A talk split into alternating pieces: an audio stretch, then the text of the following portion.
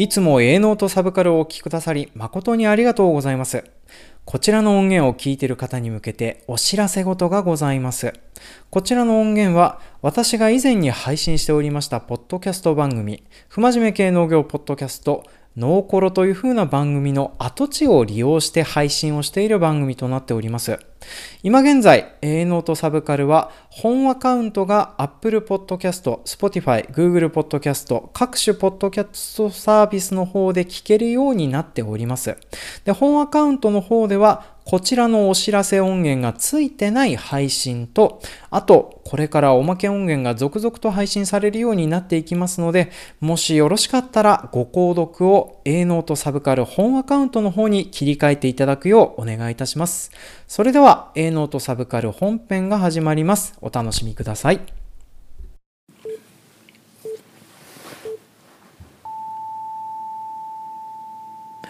皆さんこんにちは。この番組を配信しております。北海道在住30代米農家をしておりますジョンと申します。よろしくお願いします。本日は2020年12月1日月曜日じゃなくて火曜日となっておりますね。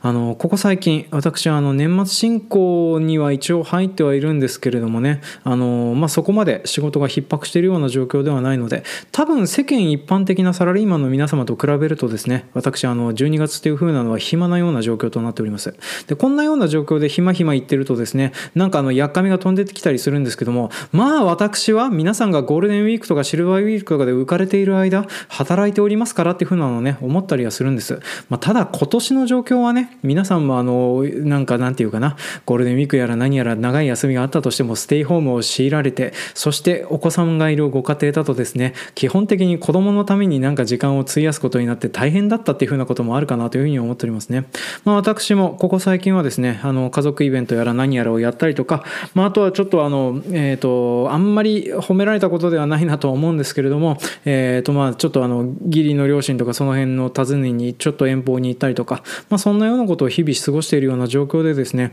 まあ、なかなか自分の時間が取りようがないというふうなのが日々続いているような状況となっております。あの一例を挙げますとね、まあ、私あのツイッターをですねなるべくあの何て言うかな個人的なツイッターを私やろうとするとですね基本的に病んだツイートになってしまうんですよね。あのツイッターが汚れるっていうふうに私は表現してるんですけども何て言うかな内情を取ろうこうやって一人で延々と喋り続けるっていうっていうことをですね常日頃からやってる人間は内情を取ろうをするのがあの何て言うかなスイッチが入っちゃうと止められなくなっちゃうっていうふうなことがあるんですよね。でその病んだツイートの一連の中にですね、まあ私、あの、大体書き込まないで、で、え、下書きに保存する、もしくは書き込んですぐ消すってことをやりがちになるんですけども、まあ、ここ最近入ってた下書きの方にですね、仕事ばかりで遊ばない、ジョンは今に気が狂う、仕事ばかりで遊ばない、ジョンは今に気が狂うっていうふうなことを書き込もうとした形跡あたりはしてたんですよね。元ネタは映画、シャイニングというふうなものを見ていただければいいかなというふうに思っておりますね。あの、ここ最近ちょっとドクタースリップを見たんで、そういうふうなことを思い出したりはしておりました。まあ、そんな感じでですね仕事もしているし家族関係のやつで時間も取られるしってことで意外と時間がなかったりはするような状況となっておりますね。まああの何て言うかな、えー、いろんな人のようにですねあの私も睡眠時間を削ればいざとなったら時間はいくらでも作れたりはするんですけれどもね。あの何て言うかなもともとあの夜更かしとか睡眠時間を削るというふうなことが苦手な人間としてはですねなかなか取りたくない手段だなというふうには思っております、まあ、そんなような状況下なので、えーとまあ、結局のところ私1日の余暇時間っていうのはそんなに取れなかったりはするんですけどもそういうような短い時間においてもですね楽しめるサブカルの摂取方法があるっていうふうなことをちょっと今回皆さんにお伝えしようかなというふうに思っておりまして、えー、今回はですねあの映画の予告編の見方特集というふうなのをやってみようかなというふうに思っております。あの何て言うかないつもいろんな映画について深掘りして話すみたいなことをやってたりはするんですけどもあの何て言うかなやっぱりあの映画とか漫画とか上げる作品によって皆さん食いつきが全然違うかなというふうに思っておりましてちょっとたまにこういう緩い回もやらせてくださいというふうなことで、まあ、今回ちょっと映画の予告編特集みたいなのをやらせてもらおうかなというふうに思っております。で、話す内容としてはですね、まず最初にあの、まあ、私がどういうふうに映画予告編を楽しんでいるか映画を予告編を見る際のお作法みたいなもののちょっとお話をさせてもらえればなというふうに思っております。であとその後でですね私が今年ぼーっと自宅の居間で、えー空き時間に見ていた YouTube で見ていた映画予告編の中で、まあ、これ面白かったよっていう風なものをですね雑多なランキング形式でご紹介差し上げようかなというふうに思っておりますので、まあ、よろしかったらお付き合いいただけると嬉しいかなというふうに思っております。というわけで今回も参りましょう。営農とサブカル。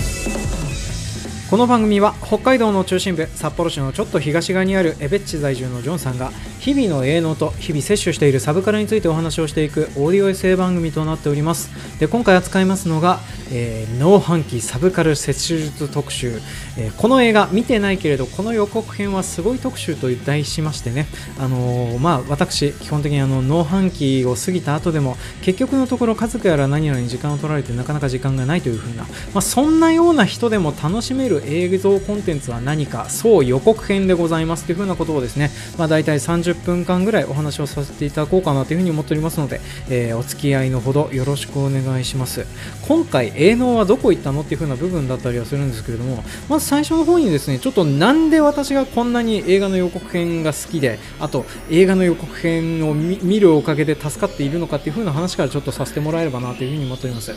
でまずですね私の状況から話しますと、まあ、基本的に北海道の農業者、えー農飯期はだいたい3月から11月ぐらいにかけてなんなんですけどもまあ休みがないんですわ。これはあのなていうかな農業者にもよるよとか、えー家庭の経営形態にもよるよとかっていうふうなことはまあいろんな反証はございますけど少なくとも弊社においてそして私はですね全然余裕がなかったりはするんですよね、まあ、基本的に日がない一日なんか何かしらの仕事は必ずするというふうな状況なんですよね。だからあのフルで丸々何も入ってない日っていう風なのがまあなかったりはするんです。まあ通常の農家さんだったら例えば大雨が降ったりとかそういう風なことになったらまあやることこともないからやめとこうかっていう風なことにはなるんですけれども弊社一応ですねあの屋内でもできる仕事が山ほど取り揃えているような状況となっておりましてそしてあとあの私がワーカホリック気味っていう風なのがありましてね何かしら必ず仕事を詰め込んでしまうというのがあるんですよね。そして詰め込まず、えー家が丸一オフの日になったとしてもですね私そういう日に限ってあの自宅に溜まっている家事家事を全部やったりとかするもんですから、まあ、結局のところ毎日何かしらの仕事はしているという風な状況にはなってってたりはするんですでまあ、それでですね、こういうあのラジオを収録して配信するとかっていう風な余暇時間を派手に使うようなものをやってしまうとですね、まあ、なんせあの余暇時間的なものがないような状況となってしまってたりはするんですよね。で、特に大変なのが、あの、まとまった長い時間、自分のための時間として持つことができないっていう風なのがありまして、まあ、それでですね、例えば2時間を超えるような映画を見るのがなかなか厳しかったりするんですよね。まあ、大体の映画って2時間超えてるやつから面白くなってくるわけじゃないですか。そう、あの、例えば3時間超えてるような映画とかも見たら面白いんだろうなとは思うんですけれども、私、未だにあのね、ネットフリックスに入ってるアイリッシュマンとかも見れてなかったりするぐらい、あとにかくあの、長い映画っていう風なのなかなか消費できなかったりはするんですよね。で、えーそれでね、かといって、例えば90分ぐらい無理して時間作って、そういう風な映画をネットフリックスで見るとですね、90分ぐらいの映画は当たり外れが激しいんですよね。あの、引いてみてがっかりっていう風な映画がね、まあ私、だいぶネットフリックスでつかまされているような状況となっておりますので、まあそういう風なことを考えるとですね、えっ、と、1日細切れにある時間を有効に使えるっていう風な形で、そして、なおかつ短い時間でも映画を見た気分にさせてくれるコンテンツっていう風なのが映画の予告編だったりはするわけなんです。で、そしてあの映画の予告編でしか見ないような作品っていうのが逆にあったりするんですよね。例えばね、あの、私あの映画のポッドキャストとかを時々あの結構、あ時々というか、あの、いろいろとな番組聞かせていただいてたりはするんですけども、まああの、都内近辺に住まれてる方はですね、例えば、ユーロストペースでに行きましたとかとか、シネマ借りてに行きましたとか、まああの、良さげなミニシアター系の映画館とかにあの、スナック感覚でかっこあの通っていらっしゃる。そしてね、ここ最近はコロナ禍だから全然通えてないわ、つってもですね、私が普段映画に見に行っている本数の倍以上を普通に通ってらっしゃるっていうね、なんか羨ましいなっていうふうなことをいつも思っちゃったりはするわけなんですよね。で、そんな感じでですね、なんていうかな、あの、映画館じゃないと逆に見ないし、わざわざ行かないと、で、あの、ビデオで借りれたら絶対寝るな、これっていう風な映画とかもあったりするわけなんですよ。でもそういうような映画もですね、映画の予告編であるならば見ることができるかなというふうには思っております。で、そんな感じでですね、ちょっとあの、私こうやってあの、地方在住者でありつつ、忙しい農業者でありつつっていうのがあるんですけども、まあ、こんな感じで映画の予告編みたいなものを見ることによってですね、あの映画情報やら何やらを仕入れたりとか、あと、どうしても気になるようだったらレンタルとかそういう風なものを借りて後で見ようっていう風なことになってたりすることがあるので、まあ、映画の予告編っていう風なのは大変面白いよっていう風なのをね、ちょっとこれから話をさせてもらえればなという風に思っております。で、最初にあの映画の予告編についての概要というかおさらいについてはしといた方がいいですかね。あの、映画の予告編知らないよっていう風な方っていらっしゃいませんよね。いらっしゃいませんよね。まあでも一応説明はしておきます。で、映画の予告編、えー、どんなようなものかと言いますと、まあ基本的には、その映画を見に来てくれるお客さんを増やすために映画の美味しいところだけを抜き取った宣伝目的の動画となっております。まあ大体ね、えー、短くて30秒、長くて2分とか3分とか、まあそのぐらいのやつになったりするかなっていう。まあたまに映画によってはですね、本編映像15分とか、えー、ロング予告編集15分とか、まあインタビュー集とかいろいろ種類はあったりするんですけども、まあ基本的な形式としてはですね、大体1分から3分ぐらいのやつとなっておりまして、で、私が普段見てるのはこの系統になりますので、えー、今回はちょっとこの系統についてお話をさせていただこうかなというふうに思っております。で、あとね、似てるもので特報ってあるんですけども、特報は、あの、映画の撮影中に撮られてるものだったりするので、あの、なんていうかな、一シーンしか出てこないとか、そういうふうなことが多かったりするんですよね。まあ、ただ、映画の予告編は特報と違って、映画が出来上がった後、美味しいところだけ抜き出してるっていうふうなところがありますのでね、あの、なんていうかな、抜きどころがたくさん、抜きどころがたくさんあるっていうふうな言い方もあれだけどね、あの、まあ、これを聞きの男性初心にはよくわかるかなというふうに思うんですけど、サンプル動画あるじゃないですか。サンプル動画ね。うん。で、サンプル動画でも十分だなっていう風なものってない、ごめん、あの、なんでもないです。なんでもないです。あの、ないですね。そんなことはないですよね。そんなことはないです。ね、あの、嫌な地雷を踏もうかなというふうに思っておりますけど、これもね、切らないで流すあたりが私、あの、生放送をすればいいのになっていうふうなことを思ってたりするようなものだったりはするんですけどね。はい。まあ、そんな感じでですね、その、なんていうかな、その映画にとっての美味しいポイント、肝になるポイントっていうふうなのが抜き出されてみてて、で、作りとして大体、あの、気になるわーとか、そんな風な感じに見せてくれるものが多かったりとか、あとは、あの、こういうような映画なんだなっていう風な、そういう風な、あの、映画の紹介として、すごくよくできてるものがあったりするんですよね。で、あと、これあの、なんていうかな、映画の予告編の方が面白かったねっていう風なことも結構あったりはするんですよ。まあこれはね、ホラー映画とかが結構そういう風な系統多かったりはするんですけれども、まあでもあの、そんな感じで、その、なんていうかな、面白い映画予告編とか、またそれだけでよくできている PV みたいになってる予告編とかもあったりするぐらいですね、あの、まあ、映画の予告編とかっていう風なことをちょっと話したり見てたりなんだりするとですね、すごく面白かったりするかなというふうには思っておりますね。で、えー、まあ私がその辺のことについてね、詳しく話をしようと思ったりはしてたんですけれども、ちょっとですね、この辺のことを詳しく喋ろうとすると、それこそ本職の方とかそういう風なことが書いてるようなものに比べたら、あの、薄っぺらいことになってしまうので、まあ少なくとも、えー今回ちょっと私が話せますのは、こういうような雑多な予告編を眺めるときの、こういう風にしたらいいよ、こういう風にやったら楽しめるよっていう風な、ご自宅で映画の予告編を見る際のお作法についてちょっとお話をさせてもらおうと思ってます。で、えっ、ー、と、そのお作法的なものなんですけれども、まず、まあ私が見ている環境なんですけれども、えー、こういう映画を予告編を見るときはですね、まあ、私、あの、大体で、携帯の電源をオフにして、それとあの、なるべく画面が大きいもので見るようにしておりますね。まあ私、あの、自宅のテレビが、あの、ネットワークテレビになっておりますので、あの、なんていうかな、YouTube を起動して、で、そこから、あの、見れるものを見てたりするわけなんですよね。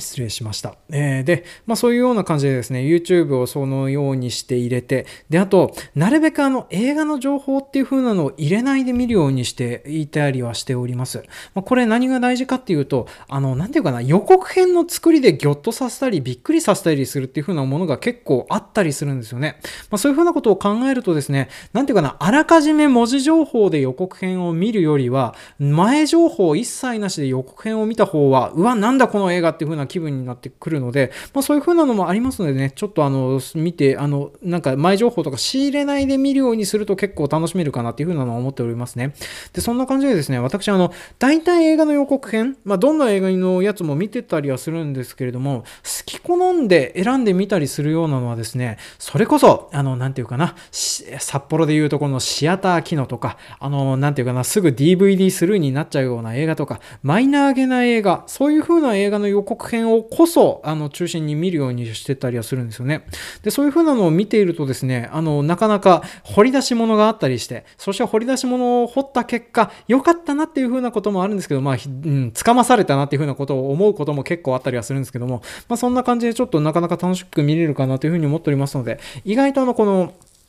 知らない映画こそ見るっていう風なことをやっていくといいかなというふうに思っております。で、この映画の予告編って結構本数は少ないんじゃないのっていうふうに思われる方もいらっしゃるかなとは思うんですけども、まあ、あの、なんていうかな、映画館でかかるような予告編って結構数が限られてたりはするんですよね。皆さんよかったらあの、映画 .com 予告編で検索をしていただくとですね、多分今年だけでも500本以上の映画作品の予告編っていう風なのが出てくるかと思います。正直なところ私もあの、全部が全部見切れてるわけじゃなかったりはするんですよね。まあ、やっぱりあの、なんかな、好きになっちゃったり気になっちゃったりするものを気にな、繰り返し見るとかっていう風なことも結構やってたりはしますので、まあそういう風なこともありますのでね、あの、なんか見る本数が足りなくなるっていう風なこともありませんので、まあよかったらちょっと知らない映画こそ狙って見に行くと面白いもの見っかるかなという風に思っておりますね。で、えー、ここから先はですね、ちょっとあの、私がこの映画の予告編を見る際のどういう風な基準で見ているかという風な3基軸をちょっとお話をしていこうかなという風に思っております。で、私あの、知らない映画の予告編を見る際はですね、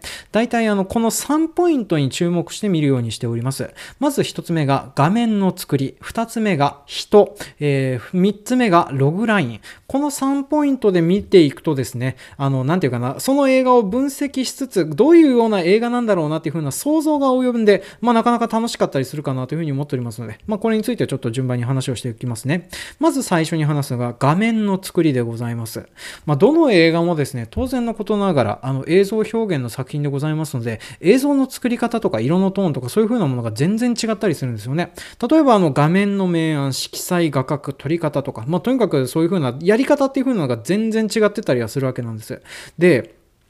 この画面の状況っていう風なのが、まあ、見てはっきりと分かりやすいものだったりはしますので、最初にここを注目するといいかなという風に思っております。で、これ見慣れてくるとですね、この映画とこの映画似てんなとか、あの、大体日本映画って大体こういうような色合いとこういうような画面構成しがちだよねっていう風なことを思っちゃったりとか、あとはジャンルムービー的なやつだってこういう風な映画撮るよねっていう風なこともちょっと見慣れてくると、あの、パッと分かるようになってくるかなという風に思っております。で、あと、映像表現がすごいとか、あの映像の美しさがどうのこうのっていう風に言われているような作品とかはですね、逆にこういう映画予告編をたくさん見比べていくと、それの違いがはっきりとわかるようになってきてたりします。まあ、そういう風な感じがありますので、もしこのよかったら最初にとっつきやすいのはこの画面の作りでございますので、あの、なんていうかな、見ながらこういう風なことでこういう部分が良かったよとか、そういう風なことをね、メモしながら見るとなかなか楽しいかなという風に思っておりますね。で、続きまして、これがの方がわかりやすいポイントかな。えー、注目ポイントは人でございますね。これあの、例えば画面があんまり面白くない場合、うん、語弊があるな。あの、なんか画面とかが注目するような部分がない場合はですね、あの、人とかそういう風なものを中心に見ていくといいかなというふうに思っております。で、特にね、知ってる俳優さんが全然違う使われ方してるのが面白いっていう風なのもありますけれども、でもできればですね、あの、知らないかよあの俳優さんとかそういう風なものを見ていくっていう風なところがですね、予告編見ていく醍醐味かなという風に思っております。あのこういう風なね、予告編で見て知っていて、このその後でその人が有名になったりするとですね、わしが育てた感をね、出すことができるようになってきてたりしますので。で、やっぱりあの、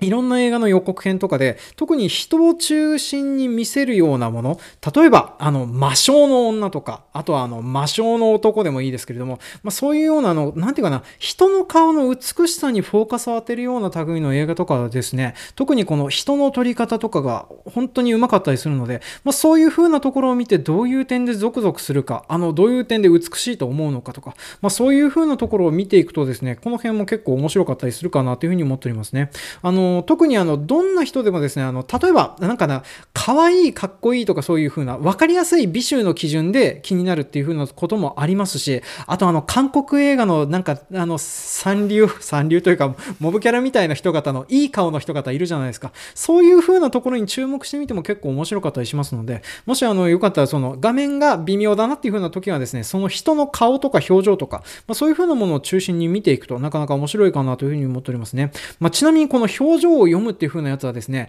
アニメーションでも、あとは下手したあのクレイアニメのとな表情が乏しいようなものでも結構違ってたりするので、その辺を見ていくとなかなか面白いかなというふうに思っております。で、最後に、えー、これがあのちょっと難しいんですけど、ログラインでございます。まあ、これね、あの画面も人もそんなに興味ねえなっていう風な時にやる最後の手段ではあったりするんですけども、えー、まあログラインに注目するっていう風なことをやっていくとちょっと面白いかなというふうに思っております。で、ログラインって言葉は、あの映画が好きな方方は大体知ってるかなとは思うんですけども、あの映画の脚本とか企画とかを通す際にですね、えー、この映画はこんな映画ですよっていうふうに一行で説明するような、あの一行でストーリーを説明できるようにする、あの短い言葉の、まあ、連ないだったりはするわけなんですよね。で、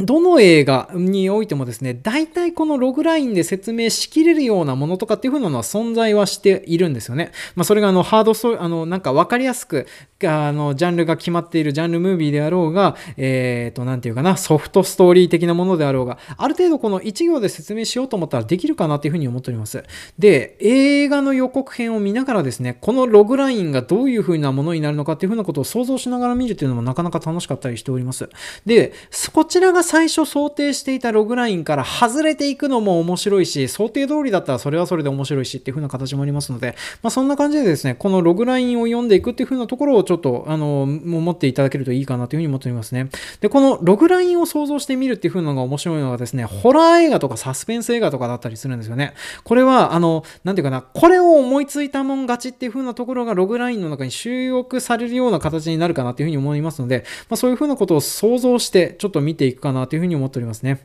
で、そういう風な感じでですね、私、あの、大体、繁忙期にですね、まあ、こんなようなめんどくさいことを考えながら、大体1分から3分間しかないような予告編をですね、それ以上の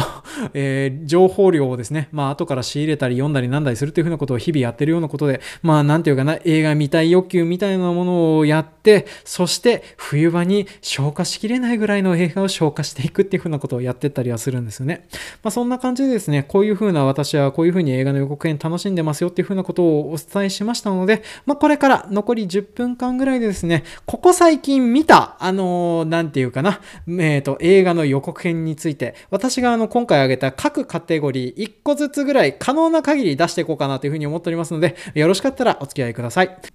はい。というわけで、ここからはランキング形式でちょっとお話をさせていただこうかなというふうに思っております。で、ランキング形式っつってもですね、まあ、各カテゴリーでこういう風なところだったら1位だなっていう風なのをね、雑多に言ってあげるような感じになっておきますので、ランキングっていうか私が好きなものを上げていくっていう風な感じになると思いますので、まあ、大体10分間ぐらいお付き合いください。で、えー、最初に言っておきます。例えば、ワンダーウーマンとか、えー、テネットとか、えー、007とか、まあ、そういう風なね、ビッグバジェット対策は出てこないので、えー、あらかじめご了承ください。まあ、のもですね、私あの映画の予告編、さっきも話しましたけれども、あの、掘り出し物的なものを見つけるのが楽しいっていう風なのがありますので、あんまり皆さんピンとこねえなっていう風な作品の方が中心になるかなという風に思っておりますので、えー、お付き合いのほどよろしくお願いいたします。というわけで、えー、私の映画の見方の、なんていうかな、画面カテゴリーで、とりあえず1位となっておりますのが、1位というか、あのー、まあ、ランキング話をしていきますと、画面が気持ちよいけど、見たら絶対寝るランキング1位、ホモ・サピエンスの涙となっております。こちらはですね、スウェーデンの巨匠、ロイ・アンドアソン監督の最新作となっております。で、どんな映画なのかっていう風なのはですね、私、あの、予告編で見た以上の情報を話しようがないという風な状況で今現在これをやっております。まあ、ちゅうのもね、そこまで、あの、映画のことについて深く詳しく調べないで見る方が楽しいような映画も多かったりしますので、まあ、その辺入れないで話をしているような状況となっております。で、どんな予告編でどんなような映画に見えたのかっていう風な話を私これからさせてもらうんですけども、このホモ・サピエンスの涙っていう風な映画はですね、なんていうかな、一枚一枚の映像がですね、あの絵画を見ているようなというか、おそらく絵画をモチーフにしてるんだろうなっていうぐらい、あの、見てて気持ちのいい画面の止まり絵、止まり絵なんだけれども微妙に動いてるっていう風な感じの絵だったりするものが続く映画となっております。で、作品自体はですね、一応コメディっていう風に紹介はされてるんですけれども、あの、なんていうかな、オフビートっていう、あの、私が未だにあの、乗り切れていないジャンルのものだったりすると思うんですけどれども、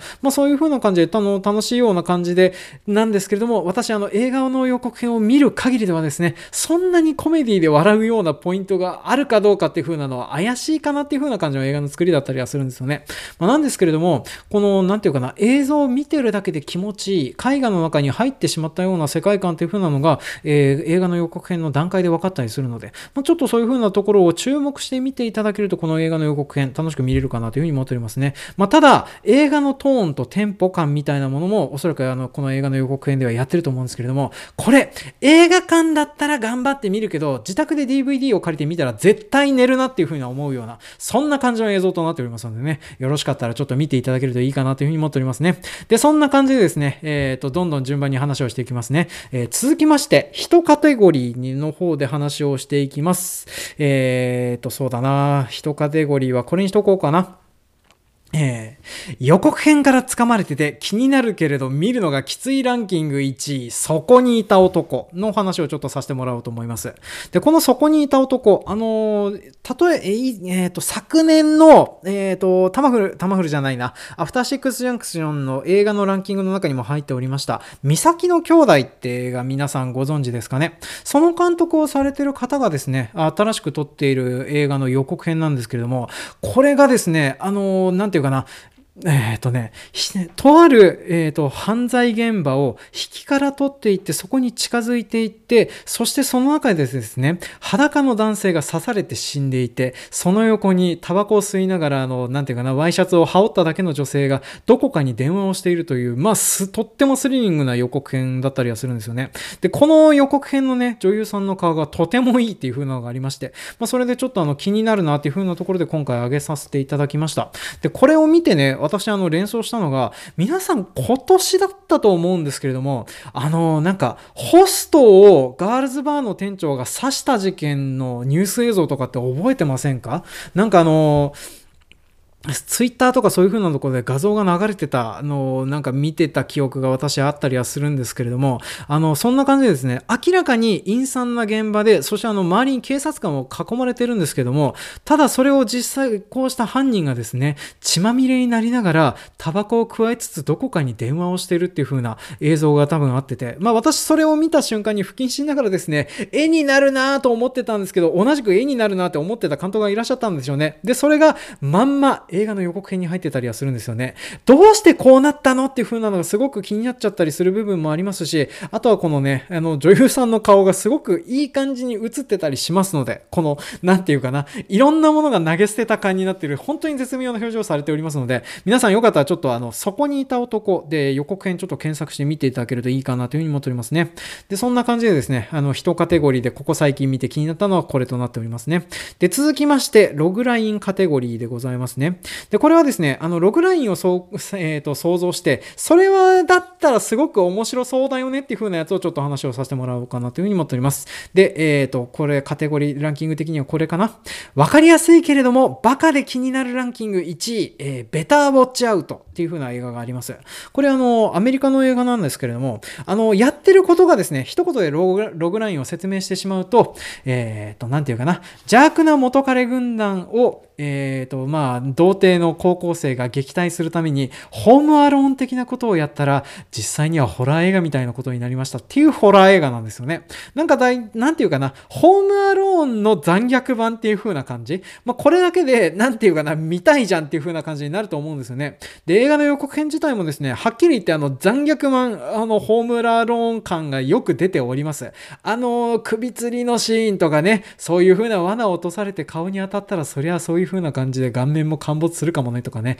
そんなような怖い気分にさせてくれるような部分もありまして、まあ、とってもあの楽しいかなっていう風な感じで見れてたりするんですよね。正直なところ、これ、この辺を思いついただけでもう優勝じゃんっていう風には思ってたりはするんですけども、まあ、多分あの、なんていうかな、ネットフリックスか午後のロードショーか、その辺の方で雑に流れてきたやつを雑に見たいなっていう風な感じの映画となっておりますね。まあ、映画館でわざわざ見に行くかっていう風に言われると、ちょっと見に行かないかなとは思うんですけれども、まあ、そんな感じであの、ここ最近見た映画の予告編の中ではログラインカテゴリーではこれが気になりましたね。で、えー、と続きまして番外編をちょっと話をさせてもらおうかなというふうに思っております。で、えー番外編はですね、えーとりあえず、あの、なんていうかな、予告編を見た段階で、not for me だなっていう風に分かる映画っていうのは当然ございます。例えば、ティーンの女子向けの恋愛映画とか、そういう風なものとかは、まあ結構ね、未調映画の予告編ぐらいは見れたりはするんで、見ちゃったりはするんですけれども、まあそういう風な感じでですね、あの、予告編だけでお腹いっぱいでちょっと耐えられないかなっていう風な映画をちょっと、えー一本紹介させていただきます。見たら泣くし、耐えられないから見たくないランキング1位、えー日本映画のステップとなっております。で、これあの、山田孝之さん主演のですね、なんていうかな、山田孝之さんが、えー子供が生まれたばっかり、あの、娘が生まれたばっかりで奥さんを亡くして、男で一つで子育てをしていくという風な映画なんですよね。あの、予告編の段階で泣きどころしかないような映画となっておりまして、まあ、私、あの、うっかり映画の予告編をですね、昼間に見て号泣するという、まあ、そんなような事態になってしまいました。で、なんていうかな、見て、例えばあの、公的な機関へのの頼り方とか、そういう風な学びがあるような点とか、あと多分ね、見たらすごくいい映画なんだと思います。いい映画なんだと思うんですけど、見たらそれだけで多分辛くて見てらんねえなとは思うんですよね。まあ、なんで多分自分からはいかねえなという風に思ってる映画がこちらだったりしておりますね。テレビでやっててもチャンネル変えるかな。多分辛いものっていう風に思っちゃったりしておりますね。で、同じジャンルでですね、ここ最近見ていてちょっときつかったのが、えーランキングに泣く子はいねえがでございます。これあの、是枝裕之監、あの、是枝監督がですね、企画に携わっております映画で、秋田を舞台にしている映画だったりはするんですよね。で、あの、なんていうかな、あの、娘が生まれたはいいんだけれども、こっちはこっちでその、なんていうのが、大人になりきれない旦那がですね、いろいろ悶着あって離婚してしまって、そして、なんとかその奥さんと子供に会いたくて家族になろうとして戻ってくるんだけどもね、あの、その、奥さんを演じてるのが吉岡里帆さんなんですけれども、えっ、と、じゃあ、ちゃんとできる慰謝料とか養育費とかっていうふうなことを言われて何何も言えないでいるようなシーンとかが、まあ見てて辛すぎるっていうふうなのがありまして。で、多分、これも見たらすごくいい映画なんだろうなっていうふうには思うんですけども、あの、見て思うところがありすぎるので逆に見れないという、まあそんな映画になってるかなっていうふうに思っておりますね。で、正直なところこんな感じでですね、映画の予告編っていう風なのは、見ていろいろ話そうと思うと、それだけでもいろいろ話せちゃったりはするんですよね。まあ、その他一応私ランキングいろいろと上げてたりはするんですけどね、うんと、あともう何個か話そうかな。そしたらちょっと画面、えっ、と、それぞれのカテゴリーからもう一本ずつちょっとね、えー調子に乗って話をしていこうかなというふうに思っております。で、画面カテゴリー。例えば、こちらあの、画面がネオンでかっこよくて気にはなるぞランキング1位が、えーガチョウコの夜というふうなノワール映画となっております。これ中国のノワール映画でですね、あの、なんていうかな、白氷の殺人って映画、多分あの、アフターシックスジャンクションでも映画レビューされてたと思うんですけど、その監督が撮ってる予告編だったり、あの、映画だったりはするんですよね。で、同じく、香港のの、あの、なんていうかな、中国のノワールものだったりするんですけども、ネオンの使い方がまあバッキバキに入ってて、あの、見ててすごく気持ちがいい感じの映画だったりはするんですよね。で、内容的なものとかがどういう風になるのかっていうのが全然わからないんですけども、あの、ショートカットの魔性の女みたいな、ファム・ファタールみたいに出てくる女の人もまあ素敵でですね、すごく気になるなっていう風なのを思っておりまして、ちょっとあの、上げさせてもらいました。で、この調子で喋ると時間がなくなっちゃうので次行くね。えー、一カテゴリーの方でもう一本。なんか見たことあるけど、岩井俊二作などで気になるランキング1位、えー、チーファンの手紙っていう風なのがあります。で、これはですね、あの、チーファンの手紙っていう風なので検索してもらって映画の予告編見てもらうとわかると思うんですけども、岩井俊二っぽいなと思ってたら岩井俊二ががっつり関わってる中国映画っていう風な感じなんですよね。で、内容的にもですね、あの、なんていうかな、高校時代にあったお友達とと手紙のやり取りをしてとか、そんな感じでですね、ラストレーター的な匂いを感じさせるような作品となっております。まあ、なんですですけれども、あの、見た感じちょっと気になるような、あの、出方とか音楽の使い方とか、そういう風な感じでちょっと気になるなっていう風な部分がありますので、まあ、これもね、よかったら見ていただけるといいかなという風に思っておりますね。で、あと最後にですね、えーログラインカテゴリーで一応邦画を1個上げとこうかな。予告編見ても何が何だかわからないランキング1位、砕け散るところを見せてあげる。これはあの、来年公開の映画なんですけれども、あの、予告編を見ている段階ではですね、暗黒青春時代ものっていう風な感じなんていうかな、いじめられっ子の女の子を守ってあげる男の子の話なのかなと思うんですけれども、ただ予告編を見ていると全編それだけじゃない不穏さみたいなのを抱えてたりはするんですよね。例えば、あの、なんていうかな、主演をしている男性の方がですね、なんかあの、繰り返し必要にヒーローがどうのとかっていう風なヒーロー論を話してったりとか、あと、あの、なんていうかな、予告編の中に一瞬だけ、あの、変身ヒーローのヒーローのようなものが背中が映映ったりするとか、あと、特報の映像が一番謎めいてるんですけども、あの、映画の中に出てくる筒井真一さんの、えっ、ー、と、その、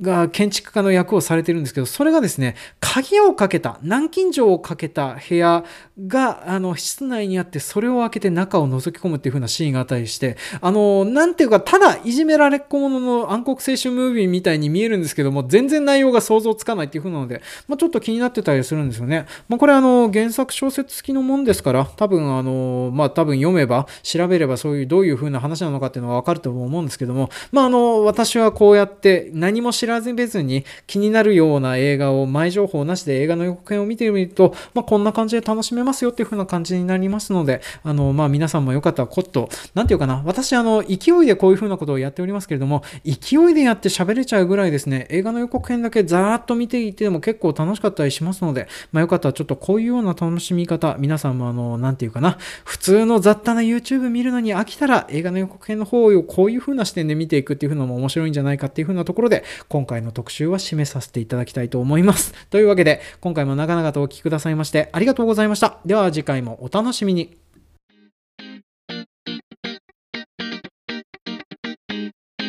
はい、今回も長々とお付き合いいただきまして誠にありがとうございます。当番組への感想コメントは Twitter ハッシュタグ営農の縁にサブカルのサブ A サブとつけてコメントをつけていただくようお願いします。また、えー、Twitter の公式アカウントの方にですね、えー、Google フォームの方をつけてありますので、まあ、こちらのメールアドレスなしであのコメントやら何やら投稿できるようになっておりますので、よろしかったらそちらの方もご利用いただければなというふうに思っております。で、えっ、ー、と、お知らせ事から最初にさせていただきますね。えまずですね、あの、まあ、いつも話しておりますけれども、12月末で、えー、ノーコロの方で配信をされております、A ノートサブからの音源は消えますので、よろしかったらそれまでにご購読を切り替えていただくようお願いいたします。まあとですね、えっ、ー、と、まあ、ここ最近の状況とかそういうふうなものをちょっと話をしたいんですけれども、まあ、先に、あの、お便り来てるので、それの方をご紹介させていただこうかなというふうに思っております。で、まず来てるやつを順番に読みますとね、えー、最初にですね、えっと、前回のダンジョン飯会についてのコメントです。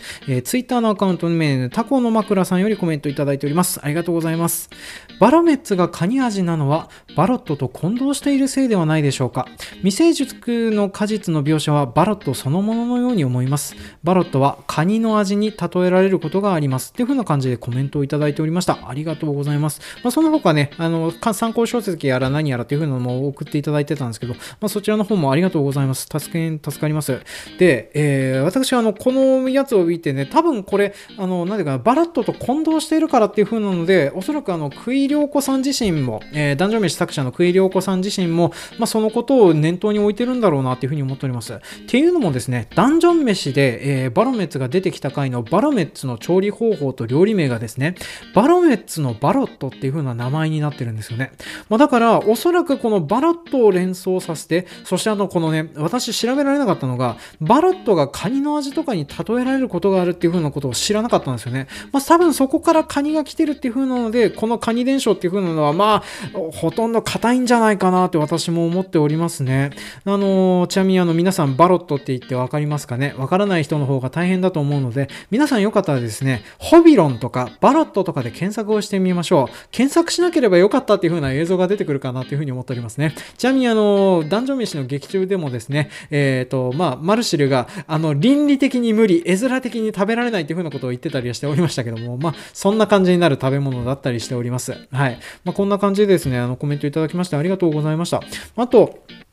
その他ですね、タコの枕さんと、えー、トリビトさんからですね、あの、バラメッツ何かの植物論争みたいなので、いろいろと、あの、なんか、えー、植物を挙げていただきました。で、とりあえず、あの、トリフィドさんからいただいてた意見とかはですね、例えば、えー、丸八とかヘビ小屋とかに似てるとかっていう風な話なのと、あと、えー、っと、タコの枕さんからはですね、えー、っと、なんだっけな、タカ、タカなんとかっていう風な植物に似ているよっていう風には言われてたんですよね。すいません、ちょっと名前がうろ覚え声なんですけれども、えっ、ー、と、あれでございます。まあ、どちらにしろですね、えー、あ、すいません。あの、高わらびに似ているっていうふうなことを言われておりますね。で、あと、鳥人さんが言ってたのは、日陰ヘゴでございますね。まあ、そんな感じでですね、とにかく、あのー、まあ、なんていうかな、似てる植物、モデルになっていると思われる植物はですね、全部シダ植物っていうふうなことになっております。まあ、なので、おそらくシダ植物をモデルにしてるっていうふうなのも硬いんじゃないかなっていうふうなところでね、まあ、コメントの補足とさせてもらおうかなというふうに思っておりますね。まあ、ちなみにこちら、ちらあの、おまけ音源取ろうとしたらですね、10分ぐらいで終わっちゃったんで、どうしようかな、もんかなというふうに思ってて、まあ、今回エンディングの方に挟まさせていただきました。で、あと続きましてですね、えー、トリフィドさんより前々回の、えー、と、あの、オデッセイ会についてるコメント、えー、ご紹介をさせていただきます。えー、っと、未調理のじゃがいもはイースター用ではなくサンクスビギング用だった記憶です。ワトニーたちご一行の火星入植、ピルグリミの意識もあったメニューだったのかなと深読みしすぎでしょうかっていう風な感じでコメントいただいておりました。ありがとうございます。そうそう、あのー、なんていうかな、このじゃがいもが何で持ち込まれてたのかっていう風なのが、まあ、確かにあの、え字幕上では感謝祭とかその辺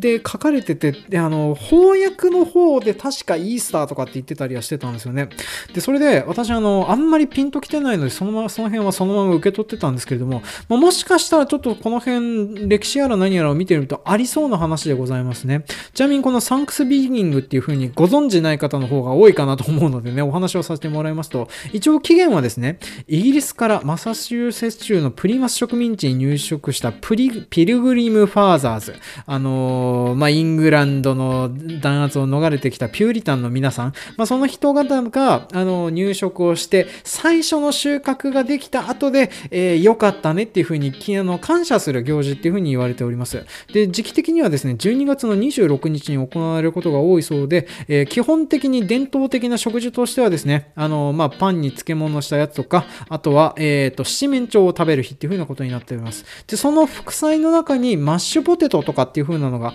えっ、ー、と、ななんていうかな、お決まりの定番メニューとして入ってたりしてて、で、そのマッシュポテトをわざわざ作ったりするためにあの生の状態で持ち込んだんじゃないかなっていう風な話だとは思うんですよね。まあ、こうやってあの、我々も火星に入植したんだよっていうね、まあ、当初の予定だと31日間だけの入植だったりはするんですけど、まあ、そんな感じで入ってたんだよっていうふうなこともあったのかもしれませんね。すいません。この辺に関してはですね、私、あの、なんせちょっと歴史については疎いもんですから、あの、抜けてた部分だったりはするかなと思うんですけど、でもちょっとあり得る話で大変興味深かったです。ありがとうございます。まあ、皆さんもちょっとこんな感じでコメントとか、えっ、ー、と、こういうふうに思いますよっていうふうな、えー、私に対するご指摘とかもありましたらね、どしどしお寄せいただけると嬉しいかなっていうふうに思いますっておりますね。はい。というわけで、あの、お知らせやら、えー、コメントやら紹介させていただきましたので、えー、次回の予告の方をさせていただきます。えー、そうだな。次回予告なんですけども、今のところ一番やれそうかなっていうふうに思ってるのが、まあ、本で送っております、もらいました、風の谷のナウシカができるかなというふうに思っております。一応、前巻通読し直しまして、やっぱ面白いなっていうふうには思ってたりしておりました。面白いなとは思ってたんですけども、農業描写が思ったよりないっていうふうなのがありまして、まあ、これはちょっと映画をもう一回見直して、その辺の部分も踏まえて考えた方がいいかなっていう風なのはありますのでね、まちょっとその辺をやろうかなっていう風には思っております。で、えー、風の谷のナウシカがうまいこといかなかった場合はですね、何をやろうかっていう風なのがちょっと悩み中でございますね。まあ、あの、ありえそうなのが、ビースターズか映画のミッドサマーか。ミッドサマーやりたくねえな。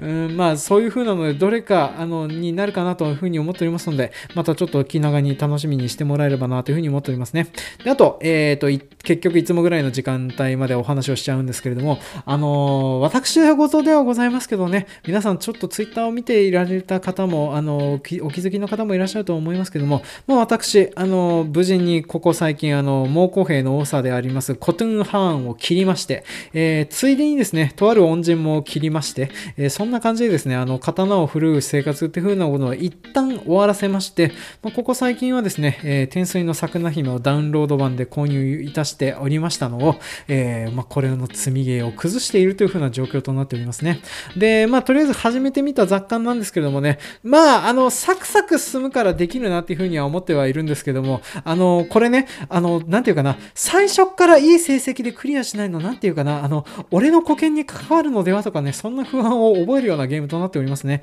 まあ、ただ、ゲーム的にはですね、すんごくサクサクお手軽にできるような作りりとなっておりますので、なんていうかな、他のゲームをやるよりはそんなにカロリー使わないでできるかなというふうに思っておりますね。まあ、ちょっとこれもあの、ある程度やったら、えー、お片付けというか、お話ししたいなというふうに思っておりますね。まあ、その前にね、ゴースト・オブ・ツシマの農業描写の話をやるよというふうな話なんですけど、まあ、これが大変でございますわ。オープンワールドのゲームはオープンワールドなだけあってね、広い、そして全部あの、猛虎兵に乗っ取られてて、そこを解放してからじゃないといけないという、まあ、なかなか大変にはなってますけど、まあ、多分これもちょっと話をしようがあるかなというふうに思っておりますので、まあ、ちょっとどれになるかわかりませんけど、気長にお待ちいただければなというふうに思っております。というわけで、えー、今回も長々とお聴きくださいまして、誠にありがとうございました。では、次回もお楽しみに。